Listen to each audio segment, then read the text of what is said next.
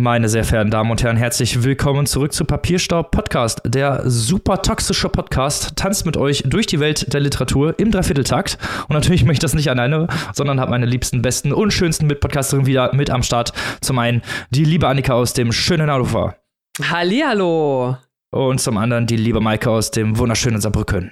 Salü. Und natürlich auch mit dabei der Mann aus Münster, Robin. Hallo. Da sind wir wieder und wir haben natürlich ein unfassbar spannendes Thema heute im Vorgeplänkel. Was da so abgeht, das werden wir euch natürlich gleich erzählen, aber erstmal so ein paar kurze Schlagworte. Benjamin von Stuttgart-Bache, Matthias Döpfner, Kurt Krömer, Julian Reichelt. Was ist da los? also vielleicht einmal kurz vorab. Ähm, es geht ja vor allem um Julian Reichelt und die Verwicklungen der anderen Herren, unter anderem dem sehr von uns geschätzten Benjamin von Stuckrad-Barre. Und bevor wir da gleich mal ins Detail einsteigen, möchte ich einmal ganz kurz vorab sagen, dass diese ganze Geschichte, die wir jetzt hier nochmal in Kürze aufdröseln, weil es aktuelle Entwicklungen gibt, irgendwie auch so ein bisschen der feuchte, feucht gewordene Traum äh, von allen ist, die irgendwie was mit Medien, mit Medienkritik, mit Medienbeobachtung oder überhaupt mit dieser ganzen Szene zu tun haben. Also letztlich als Konsumentinnen wir natürlich auch alle. Es geht natürlich um Sexismus, um die Bildzeitung, um wer hat wen gedeckt und wer hat vor allem was aufgedeckt. Wir erinnern uns doch noch alle sehr gut daran, als Julian Reichelt, der ehemalige Chefredakteur der Bildzeitung, im Oktober 21 seinen Posten als Chefredakteur räumen musste. Da gab es also diverse Vorwürfe von äh, ganz vielen verschiedenen Menschen, vor allem Frauen, die dort also als Volontärin oder als junge Redakteurin oder auch als Praktikantin von Julian Reichelt bevorzugt werden. Genauso ekelhaft, wie man sich das Ganze vorstellt.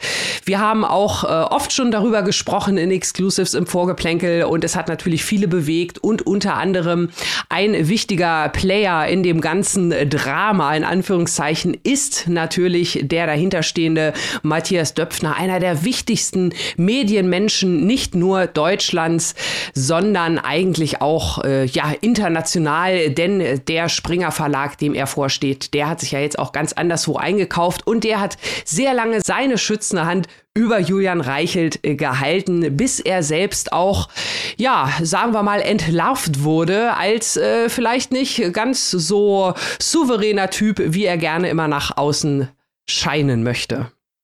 Genau, das ganze Drama hat es ja damals geschafft bis in die New York Times, weil Annika, du hast es schon angedeutet, Springer ja Politico übernommen hat. Und dann hat man aus amerikanischer Sicht mal ganz genau auf die Management-Ebenen bei Springer geschaut, hat dort eben diesen Reichelt-Skandal spitz bekommen, hat das dort in der New York Times ausführlich berichtet. Da muss man auch schon als deutsche Medienlandschaft sich fragen, warum haben die Amis das so viel kritischer betrachtet als wir? Hätten wir mhm. das in Deutschland nicht als Erste in gleicher Breite berichten müssen, aber das nur am Rande. Jedenfalls, da ist jetzt richtig, richtig viel, äh, das auf dem Spiel steht. Äh, Im Mittelpunkt dieses ganzen Skandals damals auch eine SMS von Döpfner an Stuckrad-Barre, die auf super mysteriösen Wegen an die Öffentlichkeit gekommen ist. Wie ist das wohl passiert? Fragezeichen, kein Fragezeichen. Wo klar wurde, dass Döpfner eigentlich Reichel deckt und noch nicht gemerkt hat, wo hier eigentlich der MeToo-Hammer hängt oder es auch nicht sehen möchte. Also das alte weise Männersystem dem Well und Alive ist bei Springer, wir alle wissen, nicht nur dort, aber jetzt geht es eben um diesen Fall.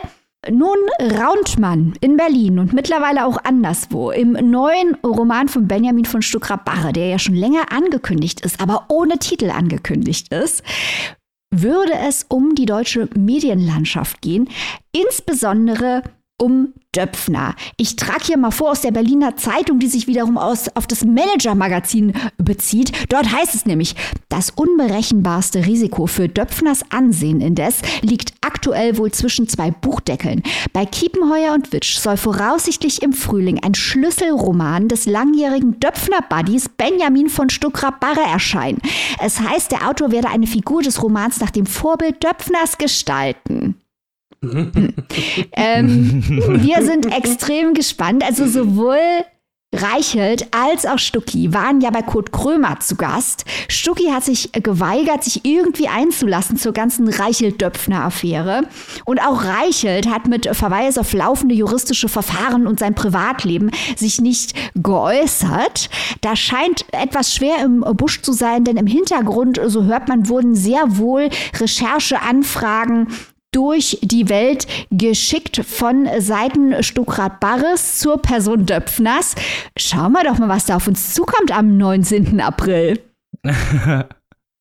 Da sind wir ja wohl mega gespannt. Ich glaube, das ganze Feuilleton ist nach dieser Nachricht auch sehr in Aufruhr, weil äh, gerade das ist ja, könnte ja ein Schlüsselroman für die deutsche Medienlandschaft werden. Und da, glaube ich, sind auch die Amerikaner nicht unbedingt abgeneigt, darüber was zu erfahren, gerade weil Springer eben ja in, in den USA, wie du es gerade schon gesagt hast, Maike, ja unter Beobachtung steht seit der Reichel-Affäre. Und da sind wir natürlich mal gespannt, was da wirklich bei rauskommt, weil ob das dann tatsächlich hinter so einem Roman ist, ist ja bisher nur eine Vermutung. Das ist richtig, aber wie traurig wäre das denn, wenn da äh, Stuttgart Barre irgendwie äh, Soloalbum 2 oder hier mein schönstes Ferienerlebnis oder so. Nee, jetzt wollen doch alle äh, diesen Medienroman mit Döpfner haben und es wird auch schon geweint äh, bei Tichy und anderen üblichen Verdächtigen, dass ja der arme Matthias Döpfner nichts dagegen tun kann, wenn der Stucki so einen Roman schreibt, was natürlich nicht stimmt. Also zum einen kann das ja ganz große Literatur sein, wir verweisen auf äh, Johann Holtrop äh, von äh, Reinhard Götz. Der ist, Robin, du wirst es mir verzeihen, du bist ja hier der Reinhard Götz-Fan, aber das ist der einzige Götz-Roman, den ich wirklich liebe. Da geht es eigentlich um Thomas Middelhoff, ist auch ein Schlüsselroman, der ist fantastisch. Aber das Ding kann natürlich auch nach hinten losgehen, wie damals bei Maxim Biller. Mittlerweile seit 20 äh, Jahren gibt es ja ein Veröffentlichungsverbot für dessen autobiografischen Roman Esra, weil sich da Leute drin wiedererkannt haben. Also man kann nicht alles schreiben und Roman drunter schreiben und dann denken, das kann man schon veröffentlichen. Das ist nicht so. Also mal gespannt, was da Kiepenheuer und Witsch äh, raushaut. Esra war auch bei Kiepenheuer und Witsch, ich sag's nur. Wir halten euch da auf jeden Fall auf dem Laufenden, was da die ganzen Neuigkeiten abgeht. Da wird 100 pro noch mal was ja, zukommen.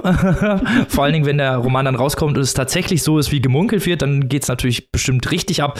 Aber eine kleine Verwerfung, die da ja noch stattgefunden hat, ist ja zum Beispiel, dass auch Stuttgart-Barre sich immer weiter von Döpfner distanziert. Es gab einen Artikel, dass äh, ja, Stuckrad-Barre und Döpfner gerne mal im Berghain zusammen feiern, worauf Stuckrad-Barre das dementieren lassen hat, dass dem jemals so gewesen ist. Also man sieht hier schon, da gibt es äh, einige ja, Distanz, nenne ich es mal, die jetzt aufgebaut wird. Obwohl die beiden halt vorher unleugbar viel miteinander zu tun hatten auch. Also ich, ich hoffe auch ganz, ganz unbedingt, dass es genau so kommt, wie wir es hier jetzt äh, orakeln mit diesem Buch, dass es genau darum geht, weil ich es auch sehr, sehr wichtig finde. Dieses Thema darf einfach auch nicht so schnell in der Vergessenheit verschwinden. Da ist noch einiges aufzuarbeiten, auch jetzt nach der ganzen Zeit. Äh, da gibt's ja auch immer mal wieder neue Recherchen, inwiefern vielleicht auch Kai Diekmann noch darin verwickelt war und nochmal so ganz andere Männer auf anderen Ebenen. Also von daher fände ich das auch so sehr, sehr spannend, auch aus Aufarbeitungsgründen, da nochmal so ein bisschen bisschen weiter nachzuforschen. Und dann sind wir natürlich auch sehr gespannt auf den, äh, auf die oder äh, ein oder andere Interna, die da nochmal so rauskommt. Auf jeden Fall. Das ist so ein bisschen Janusgesichtig. Auf der einen ja, Seite wollen wir ja. natürlich den, den ganzen Klatsch haben.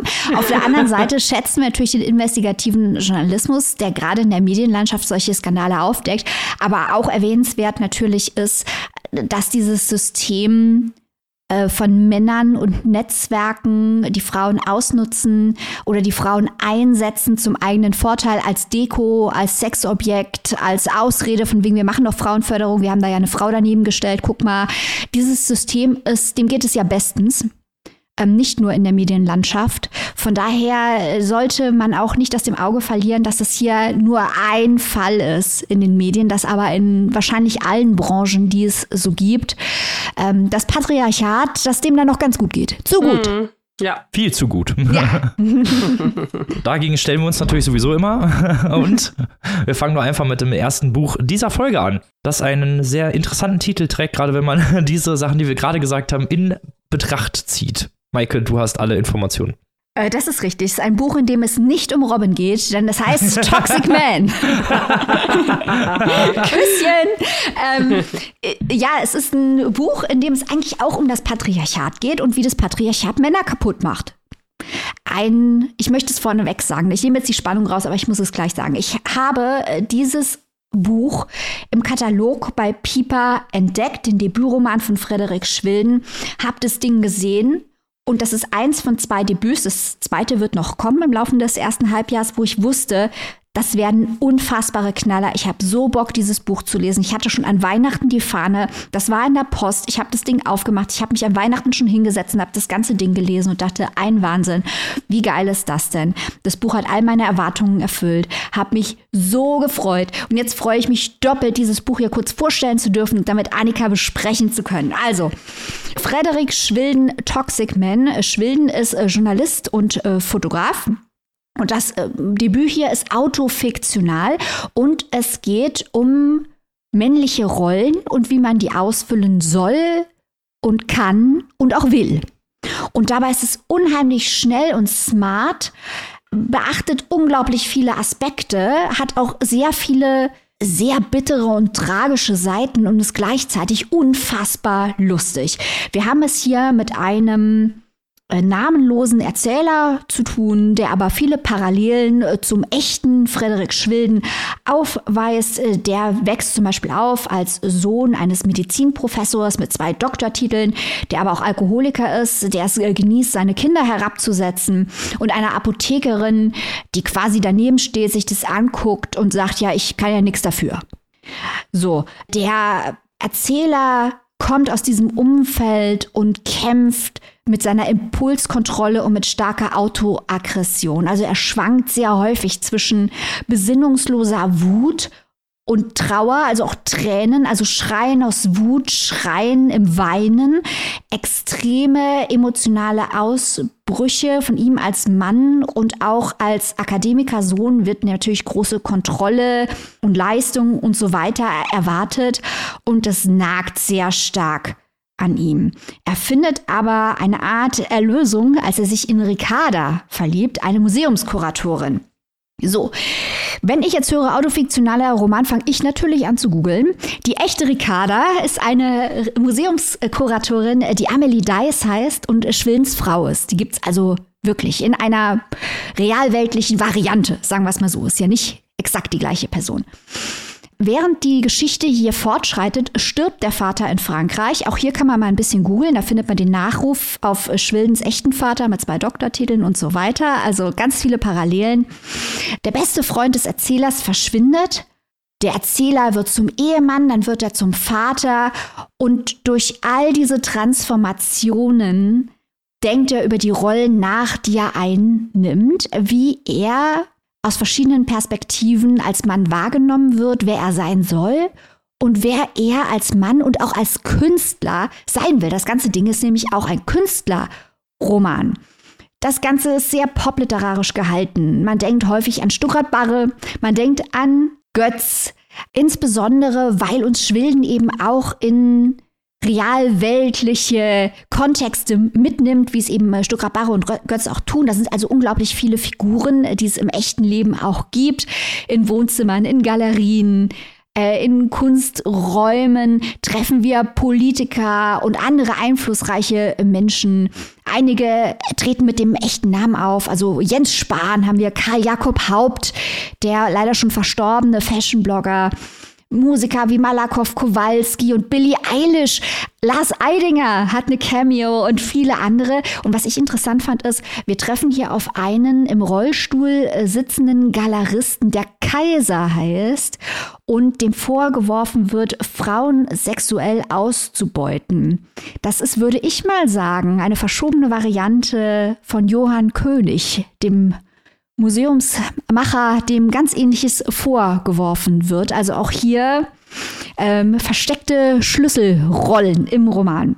Wir haben zwei Hauptsettings, zum einen Erlangen, zum anderen Berlin. Der Erzähler pendelt zwischen den beiden Orten, nimmt dabei jede Menge Drogen, leert die eine oder andere Flasche und kämpft eben mit den Traumata seiner Vergangenheit, insbesondere die durch den Vater hervorgerufen wurden, aber auch natürlich durch die Familienmitglieder, die den Vater überhaupt in die Lage versetzt haben, äh, die Kinder so zu behandeln. Da müssen ja auch jede Menge Leute zuschauen, um einen Mann mit zwei Doktortiteln öffentlich so gewähren zu lassen. Er wird selber, auch da bin ich sehr gespannt, was Annika sagen wird, Opfer äh, sexueller Gewalt. Das ist ja auch was, was man normalerweise im Kontext von Frauen sieht, aber er wird betrunken Opfer sexueller Gewalt, wo es natürlich viel um die Verletzlichkeit auch des männlichen Körpers geht. Und das fand ich sowieso sehr interessant an dem Roman. Hier können wir wieder über unseren Freund Klaus Teweleit sprechen. Hört in unsere Folge Homo Toxico rein. Teweleit sprach ja davon, dass es ein faschistisches Ideal ist, den Körperpanzer zu haben. Der Mann, der eben die Gefühle nicht an sich ranlässt. Und unser Erzähler hier ist das Gegenteil. Ich sagte schon, der Pendel zwischen diesen extremen Gefühlen hat Probleme mit der Impulskontrolle. Und es geht eben ganz, ganz viel um den männlichen Körper als ein, Raum von physischem Erlebnis, aber auch von Emotionen. Da wird der Körper eben nicht als Panzer, sondern als verletzlich dargestellt. Es ist kein Schutzschild, äh, sondern ein verletzlicher Organismus. Und das fand ich sehr interessant, weil in viel zu wenig Romanen wird über männliche Körperwahrnehmung geschrieben. Und das wird hier sehr gut und sehr interessant gemacht. Anderer interessanter Aspekt ist dadurch, dass sich der Erzähler nicht klar einordnen lässt in die heteronormativen Vorgaben, zu, durch seine flamboyante Kleidung, sein Verhalten, wird er auch gerne mal als schwul wahrgenommen. Also auch hier interessant, wie möchte er sich positionieren zwischen den Genderrollen als heterosexueller Mann. Das ganze Ding, ihr merkt schon, hat so viele Aspekte. Es geht auch um die Vogue-Kultur, es geht um Safe Spaces, es geht um Triggerwarnungen, wo sehr kritische Positionen häufig eingenommen werden.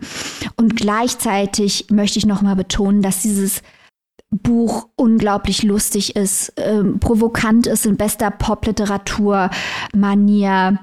Und ich bin einfach die ganze Zeit dran geblieben. Und ich bin ja hier das Arbeiterklasse-Kind und äh, First Generation College Student und all sowas. Und hier geht es um die Traumata von einem ähm, Akademiker-Söhnchen. Und da müsste man ja eigentlich meinen, das ist mir doch wurscht. Aber ich war die ganze Zeit ganz nah an dem Erzähler dran und war begeistert, mit welcher Intelligenz und welcher psychologischen Einfühlsamkeit hier männliche Wahrnehmungen ausgestellt und hinterfragt werden. So, jetzt habe ich genug darüber gesprochen, wie gut ich das fand. Annika, dein Eindruck? Ja, ich möchte gerne direkt deinen, deinen letzten Punkt mal aufnehmen. Äh, so nach dem Motto, ja, was, was interessiert mich das? Und ich bin trotzdem die ganze Zeit dran geblieben. Bei mir ist es noch eine andere Ebene. Der Mann, also der, die, die autofiktionale Figur, die es ja erzählt, hier ist Jahrgang 1988, also zwölf Jahre jünger als ich, sagt aber von sich selbst ja eigentlich, dass sie auch ein, ja, eine etwas ältere Figur ist. Und ich muss sagen, diese zwölf Jahre Unterschied hat man auch überhaupt nicht gemerkt. Also es ist irgendwie so zeitgeistig und, und passend, dass du siehst schon, äh, dieses Buch, ich möchte eigentlich auch nur in dein Lob einstimmen. das wollte ich hören. Also das, das fand ich ganz, ganz toll und das, obwohl ich, und das will ich hier an der Stelle auch nicht verhehlen, sehr, sehr skeptisch äh, oder nicht sehr, sehr skeptisch, aber weitaus skeptischer, als du äh, an die Sache rangegangen bist. Du hast ja gesagt, da war gleich die Vorfreude und so.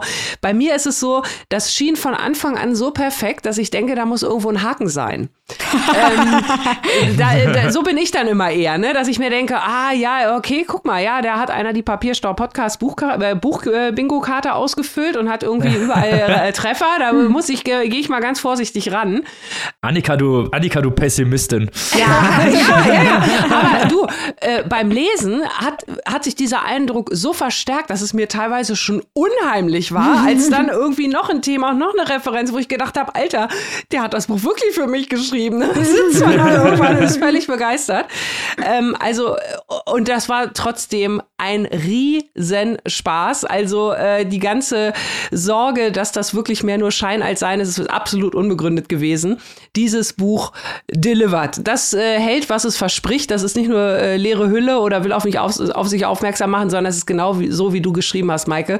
Es ist unfassbar zeitgeistig und es ist unfassbar schlau. Und es ist durchaus nicht immer angenehm, weil auch ich hatte diese Momente der kritischen Auseinandersetzung auch mit dieser Figur. Aber das ist ja gerade das Schöne. Die ruft ja alle Emotionen hervor, weil sie eben sich so viele Gedanken macht und sich ungerne festlegen will. Das hast du ja auch gerade schon so ein bisschen an der Sexualität illustriert.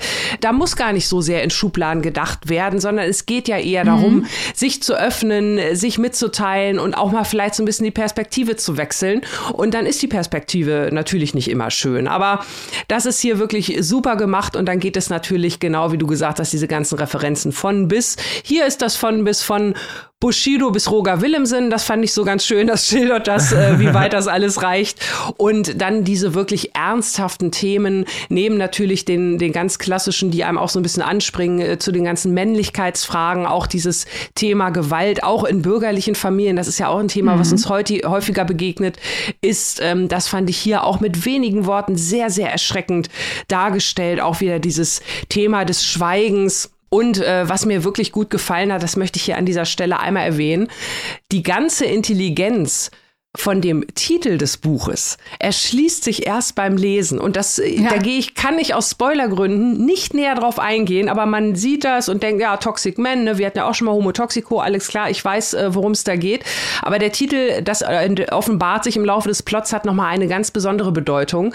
Und sobald sich der erschließt, steht man da echt nur da und denkt, wow, wie genial, Meter hoch 1000, weil das äh, fand ich also wirklich super.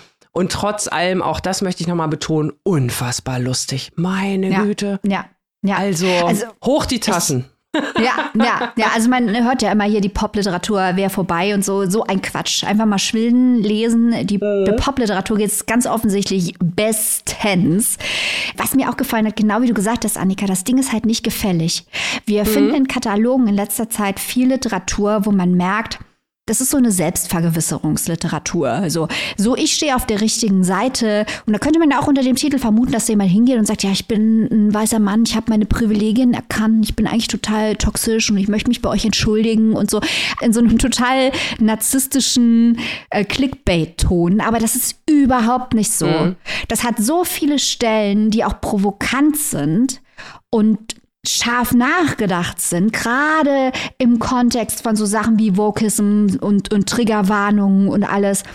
Das bleibt wirklich auch edgy und kantig und stellt Thesen in den Raum und ist keine Verbeugung vor dem, vor dem Zeitgeist. Also man sieht es ja schon auf dem Cover. Das Buch ist übrigens sehr, sehr schön gestaltet. Auf dem Cover ist ein Hummer. Und da hat man ja, der kommt zum einen, kommt ja im Text vor, auch das wollen wir nicht spoilern. Aber beim Hummer denkt man natürlich sofort an äh, den Autoren, der äh, vor kurzer Zeit auch gecancelt, nein, gar nicht so kurzer Zeit, der auch gecancelt wurde, David Foster Wallace, der auch nicht so unbedingt nett zu Frauen war, aber einer der größten Autoren der amerikanischen Postmoderne ist, einer seiner berühmtesten Essays, Consider the Lobster. Man denkt aber auch an Jordan Peterson, den kanadischen Philosophen, der auch ein paar, sagen wir mal, Hot Takes zu Hummern rausgehauen hat, äh, wo man sich auch in den Kopf äh, fasst und sich fragt, was soll das? Und, und all diese Verweise, auch provokanten Verweise, die da drin sind und, und schlauen Gedanken, das macht einfach so unglaublich viel Spaß, sich damit zu beschäftigen. Es ist eine wahre Freude, dieses Buch. Ja, und es, es bietet einfach einen äh, wunderbaren Ist-Zustand, sehr komprimiert auch auf die Gesellschaft, finde ich, mhm. auf, die, auf die heutige. Und diese wirklichen Überlegungen, wer mit wem und auch diese Themen, die wir immer wieder haben, wer hält sich für was Besseres und warum und welche Position kann ich vertreten und darf ich mit den anderen überhaupt noch sprechen oder wie oder was. Hier nur mal zwei Sätze, wie gut und präzise und schlau ähm, Friedrich Schwilden das hier auf den Punkt bringt. Der Fremde ist nicht mehr schwarz, Moslem oder obdachlos, der Fremde ist der Nachbar. Bam. Ne? Ja. Also äh, wirklich, ja. Das war's schon. Mehr muss man da gar nicht zu sagen. Unfassbar klug, unfassbar on point und lustig, lustig, lustig. Also ich habe wirklich zwei, dreimal aufgelacht beim Lesen, laut aufgelacht und das passiert so selten, das ist ja nochmal eine extra Erwähnung wert. Ja, also das Buch hat so viele Aspekte, äh, die wir sonst gerne auch mal kritisieren. Auch dieses Berliner Bubble-Ding, wo wir normalerweise sagen, oh, nicht noch ein Berlin-Roman. Hier ist das einfach mit so viel Selbstironie gemacht, dass es schreiend komisch ist und auch erhellend ist. Und ja, Robin, hast du jetzt den Eindruck, wir finden das Buch gut? Ja, ja, ich glaube schon. Habe ich jetzt so, habe ich glaube ich jetzt so in der Meta-Ebene rausgehört. Okay, okay. Uh. Mission accomplished, Annika. Ja, ja, richtig, wichtig. Es war wichtig, dass das rüberkam. Das auf jeden Fall. Wo können sich die Zuhörer und Zuhörerinnen dieses tolle Werk denn zulegen, liebe Maike? Toxic Man, der Debütroman von Frederik Schwilden, ist erschienen bei Pieper und kostet im Hardcover 22 Euronen, während die keimfreie E-Book-Edition für 18,99 zu haben ist. Das klingt doch fair. Ich würde es auch echt gerne lesen, sag ich ganz ehrlich. Jetzt nach eurer Besprechung. Solltest du. Ja. Würde ich gerne in den Buchladen laufen und es mir selber besorgen. Aber wir haben da noch zwei Bücher hier, ne? Äh, deswegen Na? kommen wir doch mal zum nächsten Buch, zu einer alten Bekannten dieses Podcasts, könnte man sagen. Es geht nach Japan zu Yoko Ogawas Roman Das Museum der Stille. Es ist eine Neuausgabe. Das Original im Japanischen ist im Jahr 2000 erschienen und die deutsche Übersetzung im Jahr 2005 herausgekommen. Wir haben es hier, wie gesagt, mit einer Neuausgabe zu tun. Yoko Ogawa ist 1962 in Okayama geboren, eine japanische Schriftstellerin, die ihre Autorinnenkarriere im Jahr 1986 startete und bisher über zehn Romane und zahlreiche Erzählungen veröffentlicht hat. Außerdem hat sie viele Auszeichnungen erhalten, unter anderem den sehr renommierten Akutagawa-Preis im Jahr 1990, den Izumi Kiyoka-Preis im Jahr 2004 und den Kikuchi Kan-Preis im Jahr 2021. Generell beschäftigt sich Ogawas Övre ganz häufig mit auf sehr viele verschiedene Arten und Weisen mit Erinnerungen. Zum Beispiel die Insel der verlorenen Erinnerungen hatten wir hier auch schon vorgestellt oder der Duft von Eis. Also es geht häufig immer wieder um Erinnerungen, das Konservieren von Erinnerungen. Wie läuft es eigentlich ab und wie definieren Erinnerungen uns? Und, und das macht auch der Roman Das Museum der Stille. Wir kommen mal zum Plot. Es spielt in einem kleinen Provinzdorf in den Bergen. Wir haben einen namenlosen jungen Ich-Erzähler, der beruflich dort ist. Er arbeitet normalerweise für Museen, er ist Kurator und strukturiert, präpariert Ausstellungsstücke, plant Sonderausstellungen und die Laufwege. Also er plant eigentlich die ganzen Museen in der Art, wie sie dann hinterher auch der Öffentlichkeit zugänglich gemacht werden. Er wurde von einer alten Frau dorthin bestellt, die in einer riesigen Villa wohnt und selbst ein Museum eröffnen möchte. Sie wohnt dort mit ihrer Adoptivtochter äh, und einem Gärtner sowie dessen Ehefrau, die die Haushälterin ist. Die leben alle sehr, sehr zurückgezogen. Es sind halt auch eben nur diese vier Leute in dieser unfassbar riesigen Villa, die dort leben. Und das Museum, was der Protagonist erstellen soll, hat eine sehr ungewöhnliche Prämisse im Kontrast zu, sagen wir mal, klassischen Museen, die sich ja häufig thematisch spezifizieren. Geht es hier in diesem Museum, soll eine Ausstellung aus Erinnerungsstücken bestehen, die die alte Frau von verstorbenen Menschen des Dorfes entwendet hat. Das macht sie, seit sie im Jugendalter ist. Jedes Mal, wenn da jemand stirbt, sucht sie sich ein Erinnerungsstück, was für diese Person wirklich wichtig war. Da geht es jetzt nicht nur so um Kleinigkeiten oder so, sondern halt wirklich was, was die Person häufig benutzt hat. Und das möchte sie dann ausstellen mit kleinen ja, Geschichten, die dazukommen, damit die Leute sich das angucken und diese Erinnerungen an diese Menschen bewahrt werden. Die Aufgabe des Erzählers besteht darin, diese Erinnerungsstücke zu ordnen, zu präparieren und mit Hilfe der alten Frau sowie ihrer Adoptivtochter diese Geschichte zu dokumentieren. Zudem muss er selber neue Erinnerungsstücke besorgen, sobald jemand im, im Dorf verstirbt. Während der Erzähler mit Hilfe der Adoptivtochter und des Gärtners das Museum vorbereitet, erschüttert eine Mordserie das Dorf und der Erzähler gerät schnell ins Visier der ermittelnden Polizisten. So viel erstmal zum Plot selbst. Strukturiert ist der Roman in 20 relativ kurzen Kapiteln, die den Weg von der Erstellung des Museums erzählen. Das wichtigste Thema, wie bereits halt vorhin schon gesagt bei anderen Ogawa-Romanen, ist die Konservierung von Erinnerungen, den Halt von Menschen, die bereits vor langer Zeit oder überhaupt schon verstorben sind. Wie kann man diese Erinnerungen behalten? Und ich finde, das macht es, oder das wird hier ästhetisch relativ gut gemacht weil alle eigentlich auch keine Namen haben. Es geht sehr, sehr stark um diese Erinnerungsstücke und äh, ich finde, das ist ästhetisch hier relativ gut umgesetzt worden. Und diese Erinnerungsstücke sind halt, wie gesagt, sehr, sehr wichtig. Das Mikroskop des Erzählers, das Messer des Gärtners, also es geht hier sehr stark um diese, um diese Stücke, mit denen wir auch in unseren Lebtagen zu tun haben, die so ein bisschen was von unserer Persönlichkeit aufnehmen. Das Ganze ist so eine, hat so eine sehr entrückte, Atmosphäre. Wir haben halt eben diese Villa zwischen den Bergen, auch dieses ganze Dorf wirkt irgendwie, irgendwie seltsam. Die, man könnte auch denken, die sind vielleicht von Geistern bewohnt oder so. Also das ist alles irgendwie so sehr abgeschieden von jeglicher anderer Art von Zivilisation. Und äh, es gibt generell gar nicht so viele agierende Personen. Diese Zurückgezogenheit von der restlichen Aus, äh, Außenwelt ist ein ganz großer Teil dieses Romans. Zum Beispiel werden die Briefe, die der Protagonist an seinen Bruder schickt, die werden gar nicht beantwortet. Also man hat irgendwie das Gefühl, dass es außerhalb dieses Dorfes eigentlich gar nichts gibt. Ja, diese Atmosphäre, dieses losgelöste, dieses zurückgezogen, das teilweise auch so ein bisschen märchenhafte hatte ich zumindest so äh, im Kopf, steht so ein bisschen im starken Kontrast zu teilweise relativ brutalen Szenen, die den Roman immer wieder so eine recht interessante Note geben. Da gibt es zum Beispiel irgendwann einen Bombenanschlag auf dem Dorfplatz, eine Mordserie, wie habe ich ja schon gesagt, in der junge Frauen getötet und ihre Brustwarzen entfernt werden. Und es gibt immer mal wieder so kleinere erzählerische Bonbons, die die Erzählung, äh, die, die Erzählung so ein bisschen auflockern und so ein paar interessante Grundlagen für Diskussionen Informationen bieten. Wie gesagt, das ist das Dorf überhaupt, ist das vielleicht eine Art Nachwelt, ist das ein Bardo? Warum bekommt der Erzähler keine Antwort von seinem Bruder? Was sind die Beweggründe der alten Frau und wieso leben nur die vier Leute in dieser Villa und was hat das mit den ganzen anderen Personen noch auf sich, die da rumlaufen? Dazu gehört auch, dass äh, zwischendurch so Schweigemönche am, äh, die leben am, Ran, am, am Rande des Dorfes, die werden immer mal wieder eingebracht, denen die Bewohnerinnen ihre Geheimnisse anvertrauen. Das sind halt Leute, die dürfen nicht reden, die dürfen gar nicht miteinander kommunizieren und immer wieder stehen die auf dem Dorfplatz und dann kommen Dorfbewohner und erzählen ihnen ihre Geheimnisse. Also sind auch sozusagen eine Art Bewahrer von Erinnerungen, in diesem Fall halt eben von Geheimnissen. Ich fand das Buch an sich eigentlich gut lesbar. Es war halt, also an einigen Stellen habe ich mir bei der Ästhetik gefragt, wo das jetzt hinführen sollte. Auch diese ganzen Diskrepanzen, die ich mal nenne, hier diese märchenhafte Atmosphäre teilweise gegen diese wirklich brutalen Szenen.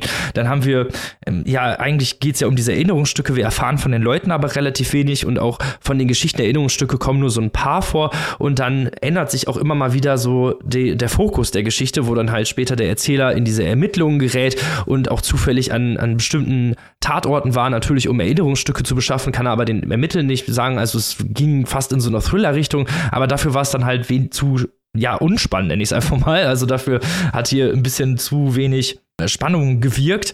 Äh, an sich fand ich das Buch aber ganz gut. Ich habe aber an einigen Stellen gedacht, es hätte halt auch locker 100 Seiten kürzer sein können. Es hätte mich trotzdem nicht gestört. Also es wird hier auch sehr viel Zeit so auf ähm, darauf verschwendet oder was heißt verschwendet? Es wird ja sehr viel Zeit damit verbracht, halt auch das Setting einzubringen. Wer hat was an? Was wird da teilweise für Geschrobenheiten, die vor sich gehen? Also die alte Frau liest heute immer mal wieder aus so einem Almanach vor, wo dann Leute irgendwie, nachdem sie aus dem Krankenhaus gekommen sind, erstmal ein paar Tage ihre Kleidung falsch rumtragen müssen. Solche kleinen, ja, Verschrobenheiten. Das fand ich ganz gut, um die Geschichte aufzulockern, aber häufig haben die nicht so wirklich irgendwo hingeführt und am Ende, ja, ist auch nicht so wirklich viel übrig geblieben. Also ich muss sagen, ähm, dass Yoko Ogawa, glaube ich, gut daran täte, ein anderes Thema vielleicht auch zu finden, weil wir haben immer nur dieses Erinnerungsthema und irgendwann wird es dann halt auch, ja, ich will nicht sagen langweilig, aber definitiv repetitiv. Wie siehst du das, Maike?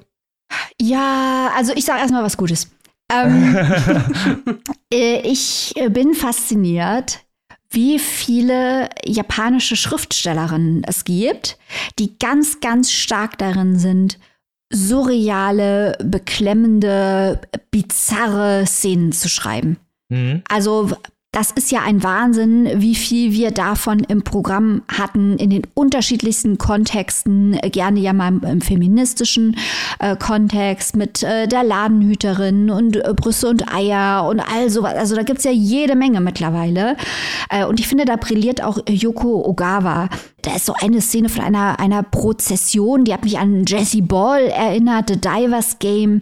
Unglaublich eindrückliche Einzelszenen. Aber, Robin, ich gebe dir vollkommen recht, das Ding kommt irgendwie nicht so richtig zusammen. Es hat einige starke Einzelszenen. Äh, es geht wieder um dieses Erinnerungsthema, was bewahren wir von Menschen? Wozu sind Gedanken, Museen und so weiter da. Das hatten wir auch schon in uh, The Memory Police. Du sagtest mir eben, uh, in uh, Der Duft des Eises ist das ja auch ein Thema. Also wohl ein klassisches Ogawa-Thema. Und ich hatte auch das Gefühl, dass hier unglaublich viel Konfetti ist und nicht genug Substanz am Ende des Tages. Also ich war wirklich begeistert von diesen surrealen äh, Szenen, auch mit diesen äh, Büffeln, die da immer wieder im Schnee auftauchen. Ganz atmosphärisch, aber am Ende vom Tag fragt man sich schon, wozu das Ganze? Mhm. Äh, klar wird da überlegt, ähm, was schreibt der Mensch Objekten für eine Bedeutung zu. Der abwesende Bruder, den du auch erwähntest, der ist dann ein Biologe. Da kommt irgendwie das Mikro Mikroskop vor, wo man sieht, dass eigentlich alle Dinge nur Atome sind und dass es die Menschen sind, die den Dingen aber Bedeutung zuschreiben. Und diese ältere Frau, die stirbt und das ist ihr Lebenswerk und sie will auch selber in dieses Museum und weiß, also ich habe mich echt so ein kleines bisschen, also durchgequält ist übertrieben, aber so ab der Hälfte habe ich ein Gefühl dafür gekriegt, dass mich das alles hier nirgendwo hinführen wird. dass es lebt von einigen atmosphärischen Beschreibungen, aber dass es am Ende vom Tag inhaltlich nicht die Wurst vom Teller zieht. Ästhetisch, wie gesagt, hat es starke Szenen, aber die Komposition funktioniert nicht. Das Plotting mhm. funktioniert nicht, weil du hast halt diese, diese Museumsnummer und was halt die Spannung geben soll, ist halt dieses Murder Mystery Ding. Wer läuft da rum und schneidet Frauen die Nippel ab und bringt Bomben zum Explodieren? Aber am Ende vom Tag habe ich das Buch zugemacht und habe mir gedacht, ja, schlecht ist es nicht, aber äh, gut ist irgendwie auch nicht, oder? Nee, sehe ich auch so. Also da ist viel Potenzial irgendwie verloren gegangen. Gerade was du auch gesagt hast, dieser Surrealismus, das ist ja das eigentlich, was das Buch so stark macht. Und da hätte man noch viel besser mitarbeiten können, weil man ja, also ich finde das jetzt auch kein Spoiler, nie rausfindet, was wirklich mit diesem Dorf los ist. Das ist ja alles irgendwie nicht so wirklich ja, richtig nenne ich es einfach mal. Ne? Ja, also, es ist ja, so ein bisschen Kafka, ist es. Ja, genau so ein bisschen mhm. Kafka, da habe ich auch dran gedacht. So alles so ein bisschen entrückt, alles so ein bisschen komisch, auch die Leute, die da vorkommen. Du hast ja gerade diese Prozession, Prozession erwähnt, da kommen, glaube ich, wirklich das erste Mal wirklich viele Dorfbewohner überhaupt zusammen. Mhm. Und äh, generell trifft der Protagonist ja auch bis halt auf diese vier Leute, die in dieser Villa wohnen, eigentlich fast niemanden. Und ich glaube, mhm. diesen, diesen Novizen der Schweigemönche kommen halt eigentlich fast kein, kaum agierende Personen vor. Ich weiß, dass das ästhetisch dafür war, um halt diesen Erinnerungsstücken mehr äh, Bedeutung beizumessen. Aber dafür hätte ich halt mehr äh, Geschichten über diese Erinnerungsstücke halt gut gefunden, weil da gibt es, glaube ich, nur eine oder zwei Geschichten, die da wirklich eingebracht werden. Und dann kommt wirklich dieses Thema gar nicht so gut raus, glaube ich, wie Ogawa das tatsächlich machen wollte. Und es ist halt leider immer das gleiche Thema, ne? So, das ist halt ein bisschen schade. Also ich meine, es gibt ja so vielfältige Themen. Gerade da hätte man auch noch viel mit vielen Sachen arbeiten können, auch mit diesen leicht schrägen Szenen, die da passieren. Ich habe ja schon ein paar geschildert, aber auch ähm, die Frau, die alte Frau hat sich zum Beispiel als Kind die die Ohren verkleinern lassen, damit sie das Ohr in so ein Loch pressen kann. Weil wenn man dann Geräusche erkennt, da steht dann so ein paar Beamte und machen so Geräusche. Und wenn man das Geräusch erkennt, muss man jahrelang keine Steuern zahlen. Weißt du, das sind so kleine Geschichten, ja. so kleine Bonus, die fand ich geil. Ja. So, aber davon, wie du schon gesagt hast, davon, das ist diskrepanzmäßig. Es gibt ein paar Szenen, die sind gut und der Rest ist halt einfach so ein bisschen dahinsiechend, nenne ich es mal. Also es ist halt, man weiß eigentlich von Anfang an, okay, was ist die Aufgabe und natürlich gibt es da auch ein paar Probleme und so, aber ich finde dieser Hauptplot, dieser Hauptplot dieses Museums herstellen, fand ich gar nicht so spannend. Das stimmt. Und ich möchte an dieser Stelle auch noch auf einen anderen Surrealisten verweisen, einer meiner Lieblingsautoren, äh, Sion. Der schreibt in Kodex 1962 ja auch über die Bedeutung der Erinnerung und sagt ganz klar, dass jeder Mensch es verdient, dass seine Geschichte erzählt wird und verarbeitet das auch in einem surrealistischen Roman. Und da sieht man halt, wie man es auch machen kann, mit Verbindungen zu anderen äh, Büchern und mit geschichtlicher Einordnung und all das. Da hat man das Gefühl, man geht raus und da war eine Textaussage da. Also nicht, dass jeder Text, insbesondere im surrealistischen Bereich, angetreten ist, um uns eine große Message mitzugeben. Das nicht. Aber irgendwie eine Art von Mehrwert ist vielleicht das bessere Wort. Mhm. Ähm, oder dass man sich vielleicht, Achtung, haha, einen Erinnerungswert, den wir aus dem Buch mitnehmen. Also, dass wir auch noch in einem Jahr sagen können, ach ja, dieses Buch, das, da ging es da und darum. Dafür bedarf es einer gewissen Eindringlichkeit im Inhalt oder in der Ästhetik. Und hier verbleibt das alles bisschen zu sehr im Lauwarmen, finde ich. Ja, sehe ich auch so. Also da war viel Potenzial und hätten auch viele Sachen vielleicht auch anders sein können. Ich fand es insgesamt, ne, man muss ja auch sagen, es war jetzt kein schlechtes Buch. Man liest, nee. es, man liest es gut so und es hat, es hat dem definitiv diesen thematischen Fokus, aber es ist leider nicht so ausgearbeitet, wie wir uns das wahrscheinlich vorgestellt hätten. Gerade weil Yokogawa halt eben häufig über dieses Thema schreibt und da fand ich tatsächlich die Insel der verlorenen Erinnerung oder der Duft von Eis besser gestaltet als jetzt das Museum der Stille, weil es einfach, wie du schon sagst, am Ende des Tages, am Ende des Buches in diesem Fall gar nicht so viel übrig bleibt. Und das ist eigentlich schade. Das stimmt wohl. Aber Robin, was sollen die Menschen tun, wenn sie es jetzt trotzdem lesen wollen? Weil immerhin ist es eine Übersetzung von Ursula Gräfe. Ja, genau so ist es. Dann können Sie sich das Museum der Stille von Yokogawa bei unseren guten Freunden vom Liebeskind Verlag zulegen. 24 Euro in der Hardcover-Variante und 19,99 als digitale Version. Du hast es gerade schon gesagt, übersetzt von Ursula Gräfe und Kimiko Nakayama Ziegler. Damit sind wir beim letzten Buch dieser Folge angekommen. Jetzt geht's nach Frankreich und jetzt kommen wir irgendwie auf Themen zurück, die bereits schon im ersten Buch eine Rolle gespielt haben. Ja, genau. Da werden wir gleich ein paar Überschneidungen feststellen. Und ähm, noch was hat dieses Buch mit dem zu, zu Eingang dieser Folge vorgestellten zu tun. Es ist nämlich auch einfach unfassbar gut. Das jetzt schon mal hier vorweg. Ich will mich gar nicht weiter zurückhalten. Wir sprechen über Der Tanzende und das ist der Titel des neuen Romans von Viktor Justin. Diesen jungen, genau, diesen jungen französischen Schriftsteller hatten wir schon mal bei uns in der Sendung und zwar mit seinem Debüt. Das hieß damals Hitze. Das haben wir in Folge 162 vorgestellt. Das hat uns schon ziemlich beeindruckt. Da ging es um einen Teenager, der eine verstörende Beobachtung auf einem Campingplatz macht. Das war sehr verdichtet, sehr nah, sehr stark dran. Und da waren wir jetzt natürlich total gespannt. Der zweite Roman von Victor Justin, der Tanzende, kann er mithalten.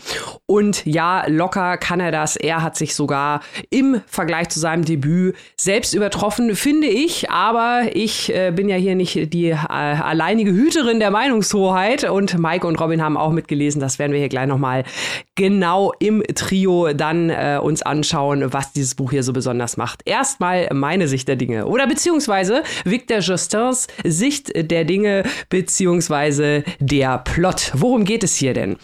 Wir, ja, begleiten einen jungen Mann hier und zwar Arthur. Arthur würde man wahrscheinlich im Französischen sagen. Ja, Arthur kommt aus einer relativ unauffälligen Mittelschichtfamilie, so möchte ich es mal nennen, aus einer französischen Kleinstadt an der Loire. Er hat einen jüngeren Bruder und ist 1980 geboren. Ich erzähle das deswegen so steckbriefartig, weil auch Arthurs weitere Geschichte in Kapiteln erzählt wird, die sehr klar strukturiert sind.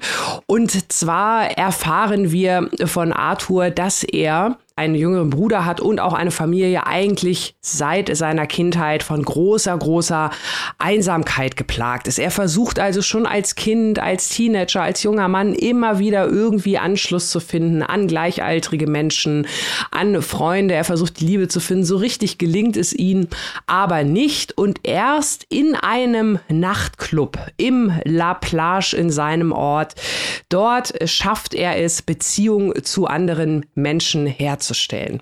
Und dieser Roman erzählt auch eine Beziehung nach. Und zwar ist es nämlich genau diese Beziehung zwischen Arthur und diesem Nachtclub. So möchte ich es mal erläutern, einfach mal äh, ganz anders. Äh, wir erfahren nämlich, wie sich diese beiden kennenlernen und über viele Jahre eine wirklich dauerhafte Beziehung eingehen. Arthur ist nämlich zehn Jahre alt, als er das erste Mal durch Zufall bei einem Kindergeburtstag in diesem Nachtclub landet. Und äh, ja, das äh, ist für ihn also ein, ein aufregendes Erlebnis, auch wenn er da nicht wirklich viel mit anfangen kann, weil ich hatte ja schon gesagt, er ist sehr einsam, sehr schüchtern, zurückhaltend. Nichtsdestotrotz äh, verschreckt es ihn ein wenig, hinterlässt aber auch Eindruck. Und wir erfahren dann in den nächsten Kapiteln, wie Arthur immer wieder ja, zu diesem Club zurückkehrt. Das nächste Mal dann als 18-Jähriger, als junger Mann mit Freunden und dann Anfang der 2000er, da ist er dann schon ein wenig kontaktfreudiger. Über den Umweg Muskeltraining hat er nämlich zu neuem Selbstbewusstsein gefunden und entdeckt das Tanzen in diesem Nachtclub als Ausdruck und noch viel mehr, es wird sein Lebensinhalt. Und wie dieser junge Mann, also auch dann noch im späteren Alter, mit 30, mit knapp 40 in diesem Club rumhängt, davon erzählt dieser Roman. Und das macht er ganz, ganz, ganz großartig. Äh, zum einen natürlich diese Struktur, die ich gerade schon geschildert habe. Also jedes Kapitel hat einen Namen, es trägt einen Namen und zwar geht es immer um eine bestimmte Person, die mit Arthur und diesem Club La Plage irgendwie zusammenhängt. Es gibt ein Jahr, damit wir auch gleich wissen, wo das spielt. Und es gibt auch immer einen Song. Es gibt also natürlich auch hier einen Soundtrack und eine Spotify-Playlist zum Buch. Das haben wir in letzter Zeit häufiger. Hier passt es natürlich wunderbar. Von Madonna über Daft Punk bis Pharrell Williams.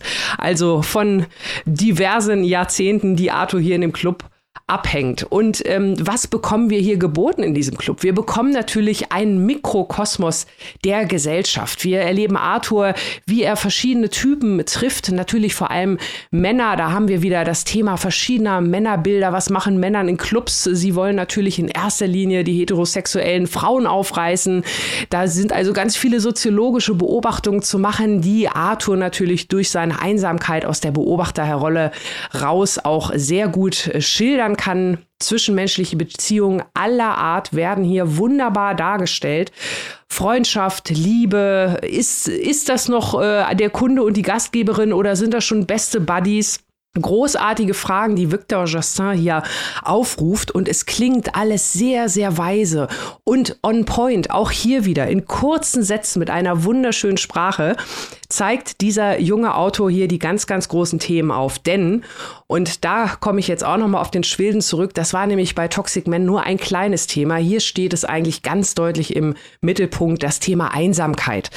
Einsamkeit, äh, wir haben ja nun wirklich viele Themen, die uns bewegen, tagesaktuell, politisch, Klimawandel. Es gibt so viel, man weiß gar nicht, wohin man schauen muss. Aber Einsamkeit ist also gerade auch in der Gesellschaft ein Thema, das immer, immer mehr Raum einnimmt. Äh, Menschen vereinsamen immer mehr auch wenn sie wie hier der Tanzen in dem Club vielleicht umgeben sind von einer feiernden Masse und wie Victor Jassin das hier wirklich einmal richtig auf den Punkt bringt, wo das Problem ist bei diesem Thema und warum so, warum so viele auch junge Menschen davon betroffen sind. Das ist also wirklich völlig beeindruckend. Vor allem, wenn man mal überlegt, der junge Mann Victor Jassin, der ist selbst doch keine 30 und äh, der erzählt hier also wirklich aus einer Lebenserfahrung heraus, die klingt überzeugend, die klingt realistisch und die geht auch richtig dahin, wo es weh tut. Ich muss sagen, ich habe schon lange nicht mehr einen so herzzerreißenden Roman gelesen, der aber gleichzeitig nie die Grenze zum Kitsch überschreitet. Das ist meine steile, gewagte These. Ich frage jetzt mal Maike Robin, habe ich mich da jetzt so weit aus dem Fenster gelehnt oder äh, trifft es das? Ich finde, du hast dich überhaupt nicht so weit aus dem Fenster gelehnt. Ich finde genau das. Das ist ein Roman, der einen unfassbar mitnimmt. Also man hat so unfassbar auch viel Mitleid mit diesem Protagonisten, der ja eigentlich Zeit seines Lebens immer ein Außenseiter ist. Ne, da kommt ja die Einsamkeit her. Ich finde auch krass, wie der Roman zeigt, wie diese gesellschaftlichen Anforderungen eben sind an Männer oder beziehungsweise an ihn, der ja äh, eigentlich auch unfreiwillig alleine ist. Er sucht ja eigentlich immer nach Kontakt, nach Beziehung und auch alle Namen, die du vorhin erwähnt hast, sind ja alles so kurze Bekanntschaften. Der lernt die mhm. über einen Abend kennen und äh, trifft die eigentlich danach nie wieder. Die einzige Konstante ist seine Familie und alle anderen sind nur kurze Protagonisten, kurze Figuren, die auftauchen und dann sofort wieder abtauchen, weil es eben auch in diesem Club, und das wird ja auch gezeigt, ähm, eben um kurze Bekanntschaften geht. Da werden keine großen Freundschaften geschlossen, aber es ist eben der einzige Raum, wo äh, der Protagonist Zeit hat oder überhaupt die Möglichkeit hat, sich selbstbewusst zu geben, weil er mhm. halt eben durch das Tanzen eine Art der Kommunikation gefunden hat, um mit anderen Leuten in Kontakt zu treten. Und ihm geht es halt gar nicht um dieses Aufreißen oder sowas, sondern er sagt es ja immer wieder auch, er möchte eigentlich nur Geborgenheit. Er möchte eigentlich ja nur jemanden haben, der ihn so mag, wie er eben ist Andererseits äh, stagniert er halt auch stark dadurch, ne? weil er mhm. nie wirklich Mittel findet, mit anderen Leuten zu kommunizieren oder aus dieser, aus dieser, aus diesem Kosmos hinauszutreten. Und das fand ich halt auch wirklich sehr mitreißend zu lesen, weil es halt einfach jemand ist, der nicht so gut eben in dieses soziale Gefüge reinpasst, der kaum Freunde hat, auch aus der Schule nicht und so und einfach es nie schafft, äh, aus seinen Verhältnissen auszubrechen, obwohl er eigentlich mit aller Kraft versucht, da auszubrechen und auch diesen Club ja dann als, ne, ja, als Vehikel benutzt, nenne ich es mal, um eigentlich daraus auszubrechen, um jemanden jemand, äh, um jemanden kennenzulernen eigentlich, weil er möchte ja nichts anderes eigentlich als eine Beziehung und eine Freundin. Und ich fand es auch, ja, schlimm zu sehen, auch wie die Familie teilweise darauf reagiert, die ihn dann sagt, ja, wie sieht es eigentlich aus, hast du mal eine Freundin, ähm, wie sieht's aus, äh, ne, willst du dich mhm. nicht mal setzen sozusagen, willst du dich nicht mal ja von diesem Clubleben entfernen. Und das ist halt eben das einzige, was er tatsächlich irgendwie hat. Und das war einfach sehr mitreißend und sehr traurig zu lesen. Und auch Social Media spielt ja in einer gewissen Weise immer eine Rolle hier. Das fand ich auch schön, wie die digitale Welt hier mit einbezogen wurde, weil dieses Social Media äh, halt eben diese Einsamkeit eigentlich noch deutlicher zeigt, dass er der hat seine Freunde auf Facebook, die dann irgendwie ihre Leben posten, die dann irgendwann aus diesen Clubs rausgehen, Familie gründen und so. Und er stagniert. Und das macht ihn ja eigentlich noch trauriger. Ja, also ich kann mich euch nur anschließen. Das war ein unfassbar bewegendes Buch. Und ich kann mir gar nicht erklären, wie Victor Gessin, ein so junger Autor, äh, psychologisch so intelligent diese Figur schreiben kann. Also ich bin tief beeindruckt über die psychologische Tiefe der Figurenzeichnung, weil das ist wirklich ein Buch. Die Handlung ist das eine, aber da, durch die Art und Weise, wie das Buch aufgebaut ist, kommt quasi das Ende am Anfang. Man weiß also, mhm. wie es ausgeht. Man liest dieses Buch nicht, wenn man sich fragt, um Himmels Willen, wie geht denn das aus? Man liest es, um sich zu fragen oder herauszufinden, wie konnte es so weit kommen? Was stimmt nicht an dieser Person? Und das ist jetzt kein Urteil, das ich über ihn fälle, sondern es gibt einen großen, großen Leidensdruck, und man fragt sich, warum diese Person es nicht schafft, die Umstände zu überwinden, die zu diesem großen Leidensdruck führen. Und ähm, wie ihr gerade ausgeführt habt, man sieht halt, dass sich der Arthur sehr stark nach Sicherheit sehnt. Und dieser Club ist halt seine Sicherheit. Also einmal mhm. lernt er ja diese Frau kennen und die sagt dann, lass uns mal was unternehmen, lass uns mal verreisen. Und das löst so starke Angst bei Arthur aus, dass er nicht in der Lage ist, sich darauf einzulassen. Also er ist eigentlich weiterhin der schüchterne zehnjährige Junge, der sich nicht traut zu tanzen. Er steht jetzt nur auf der anderen Seite, er tanzt nur noch. Also er sucht quasi zum einen diesen Kontakt, genau wie du gesagt hast, Robin, und auch du, Annika, sucht den Kontakt zu anderen Menschen, aber auf der anderen Seite flüchtet er auch vor der Welt, weil er sucht diesen Kontakt in dieser Gegenwelt der Disco und nicht in der realen Welt. Also es ist irgendwie so eine Bewegung, die auf zwei komplett gegensätzlichen Impulsen beruht, nämlich die Flucht und die Annäherung in einem. Und durch seine Angstzustände schafft er es nicht, da rauszukommen. Und dieser Text ist so klaustrophobisch und so tragisch, äh, weil man diesen Arthur halt unglaublich ins Herz schließt, weil es eine so gute Person ist, eigentlich ein, ein guter Mensch. Er hat auch irgendwann ähm, die Chance, quasi in die Inselliga überzulaufen. Aber das passt überhaupt nicht zu ihm. Er versucht weiterhin ähm, das Glück zu finden, aber er, er, findet den, den Ausgang nicht, im wahrsten Sinne des Wortes.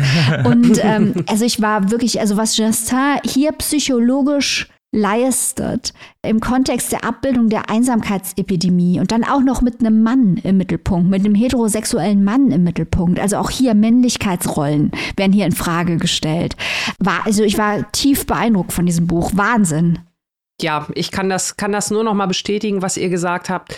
Es überzeugt wirklich auf fast allen Ebenen. Ne? Also genau das Psychologische, was du da noch mal rausgearbeitet hast, Maike. Ich finde die Struktur, wie gesagt, auch richtig gut. Natürlich ist die eng auf der einen Seite, aber sie gibt auch einen gewissen Takt vor. Und das passt ja dann auch wieder zu diesem ganzen ja, äh, Musikthema oder, oder rhythmischen Thema, rhythmisches Bewegen, Tanz. Ich finde das toll, dieser Gegensatz, dass der funktioniert. Also diese Worte, die wir jetzt ja auch häufig verwendet haben, herzzerreißend, bewegend, traurig. Und es ist ja auch eine große Suche nach der Liebe. Und das sind ja alles Worte, mhm. die schlendern echt oder schrammen ganz knallhart am Kitsch vorbei. Aber das Ganze funktioniert trotzdem in dieser Nachtclub-Atmosphäre, ne? Ja. Wo wirklich alles nur von, von Flüchtigkeit und von Schnelligkeit und äh, von Anonymität vielleicht auch so ein bisschen geprägt ist, wo es sowieso heißt, da lernst du doch eh keinen richtigen, nichts Festes kennen, kennt man ja alle diese Sprüche. Aber genau weil man auch diese Sprüche kennt und weil man auch viele der anderen Situationen kennt, hat man auch immer wieder diese Momente, wo man sich diesen Menschen auch irgendwie so verbunden fühlt. Auch diese Erlebnisse überhaupt mit diesem Clubleben, diese Szene, wie er beschreibt, als Zehnjähriger das erste Mal und dann geht das erste Mal die Diskokugel an. Zitat, wir wurden alle schön. Das mhm. ist auch wieder mhm. so on point und mhm. jeder kann sich noch irgendwie so an diesen Moment erinnern. Und dann noch eine Sache, die er auch wirklich, wirklich gut macht in diesem Zusammenhang, finde ich auch insgesamt die Komposition äh, dieses ja, Romans oder es ist eine Novelle. Es ist ja auch wieder relativ kurz, 200 Seiten, aber es ist perfekt von der Länge. Wir haben das ja, ja, auch in letzter Zeit häufiger mal gehabt. Ach, da hätte man ein bisschen kürzen können, das hätte man ein bisschen mehr auserzählen können. Hier ist das alles so rund, auch durch diese Struktur und man hat, kann so viel rausholen und auch diese Charaktere, auch wenn sie immer nur so wie Schlaglichter auftauchen, die sind alle so gut gezeichnet und so mhm. klar, dann braucht man auch nicht mehr und nicht weniger. Also hier passt jedes Wort, jede Seite rundum, also quasi wie so eine, wie so ein richtig, richtig, wirklich gutes Konzeptalbum. ja. Ein ja, Wahnsinn. Es macht, ja, es macht wirklich einfach Spaß zu lesen. Und es ist halt auch wirklich, also ihr habt es ja beide schon gesagt, es ist ja wirklich herzzerreißend. Man hat so viel Mitleid und man äh, sitzt da die ganze Zeit und äh, leidet physisch schon fast mit diesem armen Protagonist mit, der ja, ne, nichts anderes sucht als eigentlich Liebe. Und diese ganze Erzählung ist ja auch sehr hermetisch an sich, weil wir haben ja immer nur diesen, diesen einen jungen Protagonisten, der ab und zu mal ein paar Leute kennenlernt, auch manchmal auf so diese Hoffnung, ne? Diese Hoffnung, die dann immer zerstört werden, oh, vielleicht könnte das mein nächster Freund werden, vielleicht könnte die meine Freundin werden und dann passiert halt einfach alles nichts davon und das ist so niederschmetternd auch einfach. Ich fand, das war ein sehr niederschmetterndes Buch, aber auf eine gute Weise, ne? Also nicht, dass einen das hier jetzt mega runterzieht, sondern einfach, dass man, dass man diese Einsamkeit wirklich physisch spüren kann und dass dieses Hermetische ist halt ja eben auch, was wieder so stark mit dieser Einsamkeit zusammenhängt, weil man ja nur nur auf ihn eigentlich fokussiert ist und eigentlich alle Aspekte seines Lebens fast ins Nichts führen ist, außer halt eben äh, dieser Nachtclub. Wo, wo das Entkommen von der Gesellschaft ne, und Ankommen gleichzeitig oder Versuch, sich der Gesellschaft anzunähern, aber eigentlich ihn ja davon noch weiter entfernt und äh, einfach, einfach super. Also. Ja. Ein Buch über Einsamkeit in der Disco. Crying ja. at the Discotheque. Einfach ja. geil. Ja, genau. Wo und für wie viel kann man sich diesen Roman denn zulegen, Libanica? Ja, der Tanzende von Victor Justin ist erschienen im Kein und Aber Verlag. Liebe Grüße. Übersetzt wurde es wieder von Sina de Malafos. Sehr schöne Übersetzung. Mhm. Erhältlich im Hardcover für 23 Euro und im E-Book für 17,99. So, wer hat denn schon wieder an der Uhr gedreht? Wir sind am Ende angekommen, der traurigste Part. Das äh, ist auch immer das Traurigste, was, wo ich hier immer sitze und denke, oh nein, jetzt muss ich das Ende ankündigen. ich will gar nicht. Auch wir fliehen vor der Realität, aber nicht in die ja. Disco, sondern in den Podcast. genau so ist es. Aber wir haben natürlich noch ganz viel extra Content, gerade für unsere Steady-Community. Wir haben seit Montag wieder einen tollen Newsletter für euch parat, wo wir intermediale Tipps geben, was ihr euch mal reinziehen solltet, von Film bis zu YouTube-Videos, alles dabei. Musik, also wenn ihr da nicht mal reingucken wollt, dann weiß ich auch nicht. Und nächste Woche haben wir auch natürlich wieder ein geiles Exclusive am Start, wo wir so ein bisschen auf unsere, ja, auf unsere eigene Reise mit diesem Podcast zurückblicken. Was das genau sein wird, werde ich natürlich an dieser Stelle nicht verraten. Falls ihr zu ProduzentInnen dieser Show werden wollt, ihr möchtet uns unterstützen finanziell und mit Leidenschaft, so wie das unsere Steady-Community natürlich schon tut und ihr wollt Teil davon werden, dann ist das ganz einfach. Maike, erzähl doch mal unseren lieben Zuhörer und Zuhörerinnen, wie man das anstellt. Also, entweder klickt ihr auf unserer Website www.papierstaupodcast in einem Wort.de auf den Steady-Link oder ihr klickt in unserer Instagram-Bio auf den Steady-Link oder, und deswegen will der Robin, dass ich das äh, sage, ihr geht auf Google und gebt Papierstau ein und S-T-E-A-D-Y. Wuhu. Wuhu. Okay, ich habe gewartet, bis Annika gejubelt hat, sonst wird hier nicht weitergemacht. Ja, und dann findet ihr unsere Steady-Seite, da könnt ihr euch anmelden, da könnt ihr euch ein Mitgliedschaftslevel aussuchen, da könnt ihr die ganzen Goodies abgreifen und ihr könnt uns bei der Produktion, wie Robin bereits ausgeführt hat, bei der Produktion dieser wunderbaren kleinen Literaturshow unterstützen. Genau wir freuen so uns auf da. euch. Ja, das tun wir. so, und wir hören uns natürlich nächste Woche wieder. Wir haben wieder eine pickepackervolle Folge. Was das sein wird, welche Bücher am Start sind, werdet ihr dann am nächsten Mittwoch erfahren. Bis dahin, liebe Leute, wie immer, gehabt euch wohl, lest was Gutes und bleibt gesund. Auf Wiederhören. Tschüss. Tschüss.